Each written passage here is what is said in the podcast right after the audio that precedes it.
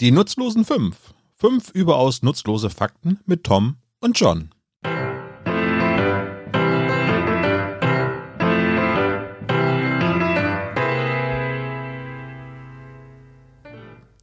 Hallo ihr Lieben, hier ist John. Ähm, ihr kennt mich als zweieinhalb von fünf sozusagen und vielleicht fragt ihr euch ein paar Dinge, nämlich erstens, John, wo ist Tom? Tja, das ist eine gute Frage. Tom ist nicht hier, das macht aber auch nix, weil das hier ist gar keine reguläre Folge von fünf. Die würde nämlich gar nicht so schnell nach unserem zehnten Jubiläum erscheinen.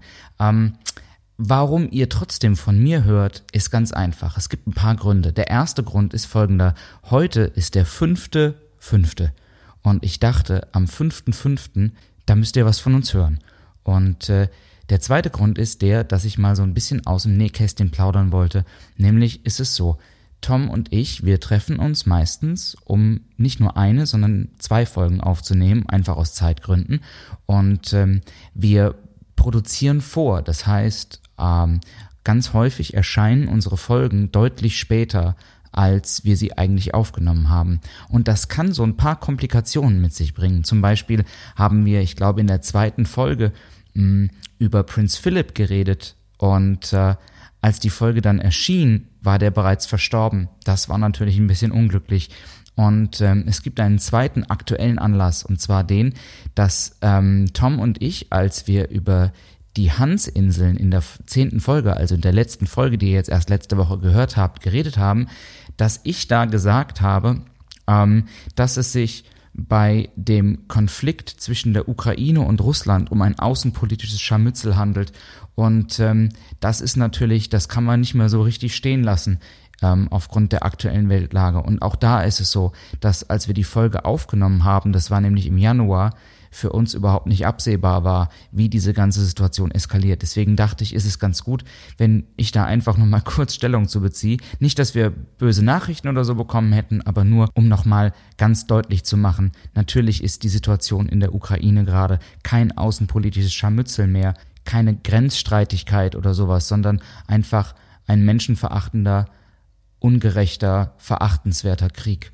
Und ähm, nur, dass wir uns da nicht falsch verstehen. Das dachte ich, stelle ich noch einmal klar und Tom und ich haben uns im Nachhinein überlegt, wir werden einfach ab jetzt immer dazu sagen am Anfang von einer Folge, wann wir die aufnehmen, weil man weiß nie, wenn man über so Dinge redet, wie wir das tun, wann einmal das Weltgeschehen einholt. Aber gut. Fünfter, fünfter, ihr Lieben, ein kurzes fünfter, fünfter Special. Ich habe mir gedacht, ich mache das eben so. Ähm, ich erzähle euch fünf seltsame Fakten aus der Weltgeschichte.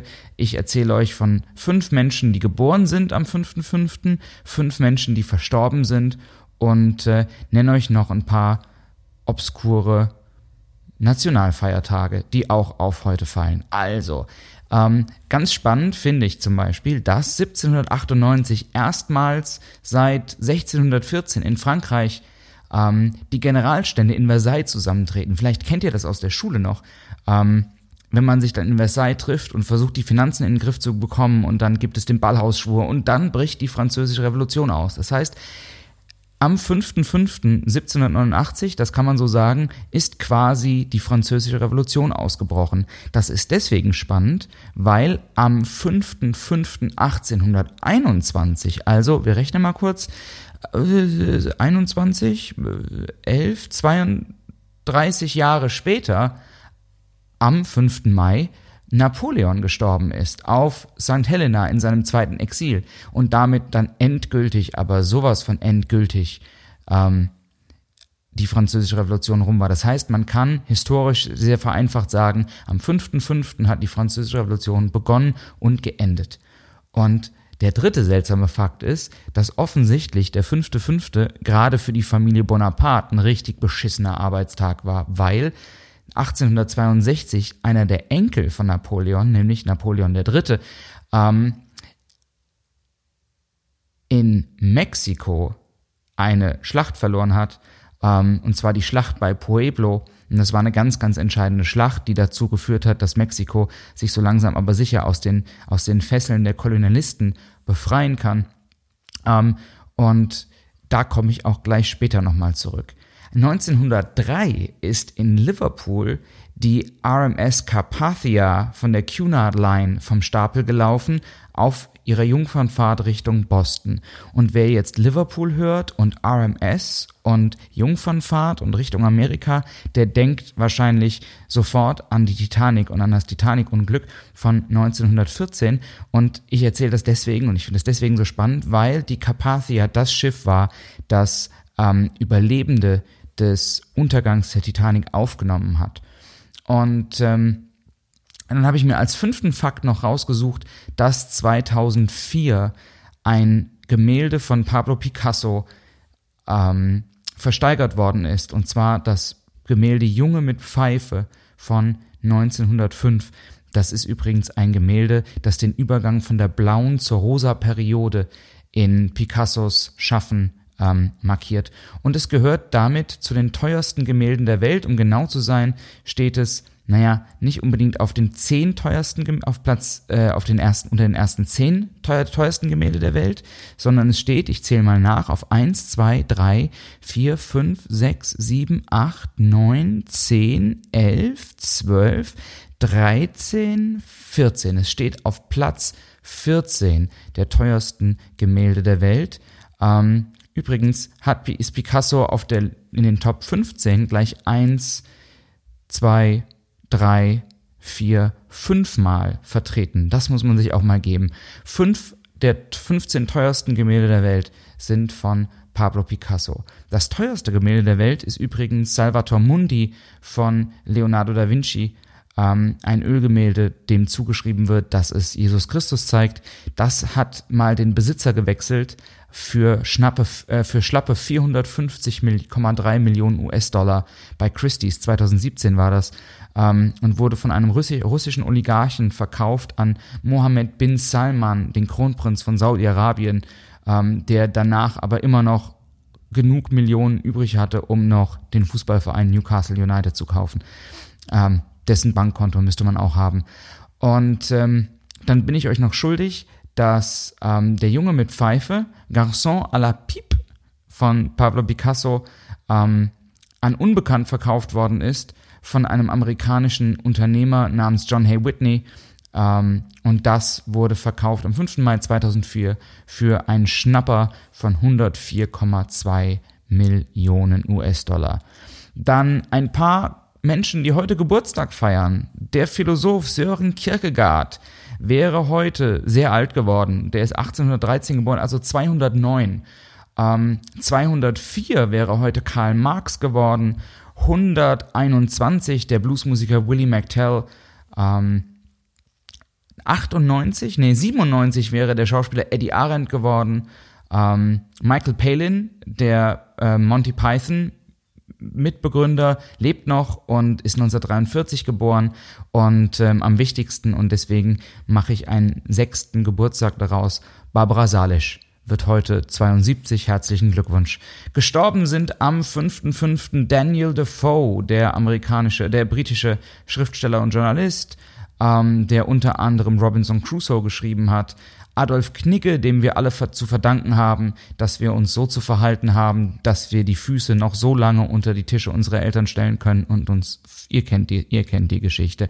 Ludwig Erhard, der Ex-Bundeskanzler, ähm, ist 1977 am 5.5. verstorben und weil ich weiß, dass wir ganz viele Hörspielhörerinnen und Hörer und Hörspielfans unter uns haben, ähm, der großartige Franz Josef Steffens ist am 5. Mai 2006 in Hamburg verstorben.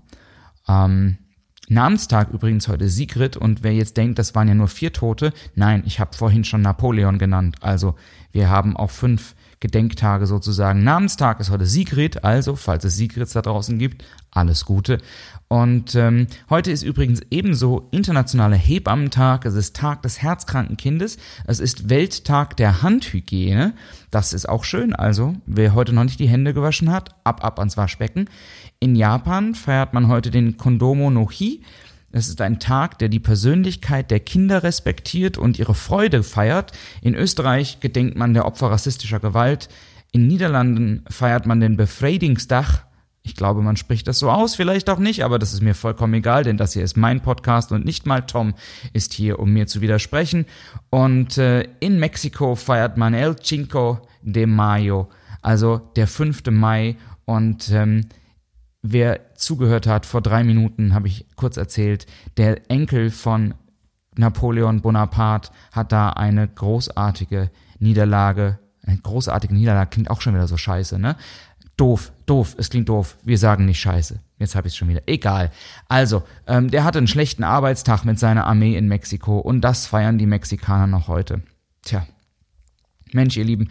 Ähm, und dann bleibt mir nur zu sagen, also, wir freuen uns, Tom und ich freuen uns total über das ganze Feedback, was wir bekommen. Und ich check gerade immer mal wieder ähm, die Zahlen und ich finde es total beeindruckend, dass ähm, die, diese Erstwochen-Rückmeldungen, die wir immer bekommen, einfach so krass stetig steigen.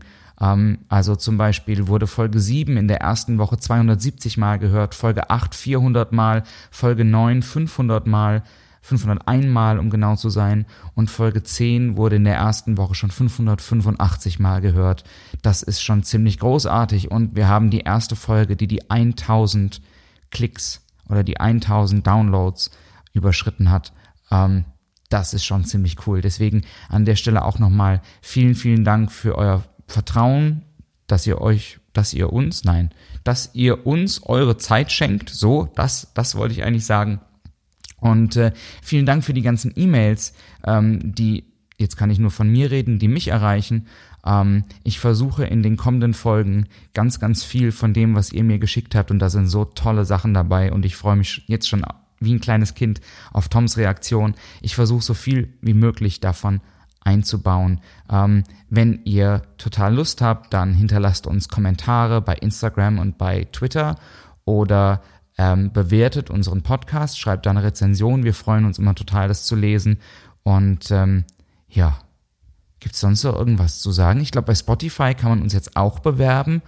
Ähm, und äh, nee, ich glaube, das war's. Ja. Also, vielen Dank fürs Hören und äh, bleibt nett zueinander und wir hören uns bald wieder bei 5.11 und ich kann jetzt schon mal verraten, das wird eine ganz besondere Folge. Aber mehr verrate ich auch noch nicht. Ähm, und zu guter Letzt eins noch. Morgen ist der 6. Mai, das werdet ihr erraten haben. Und ähm, auch das ist vielleicht noch schön. Gestern war ja der 4. Mai. Auch das ist keine Überraschung. Ähm, und man sagt ja so schön, May the Fourth be with you, also Star Wars Tag. Heute ist ähm, Internationaler Welttag der Handhygiene und morgen, und auch das ist kein Witz, ist Internationaler Anti-Diät-Tag. Also rein in die Pizzerien, ran an die Pasta, holt euch die Burger raus, ab an den Grill und nicht vergessen, ein bisschen Schokolade und Eiscreme hinterher. Wir hören uns bald wieder. Macht's gut. Tschüss.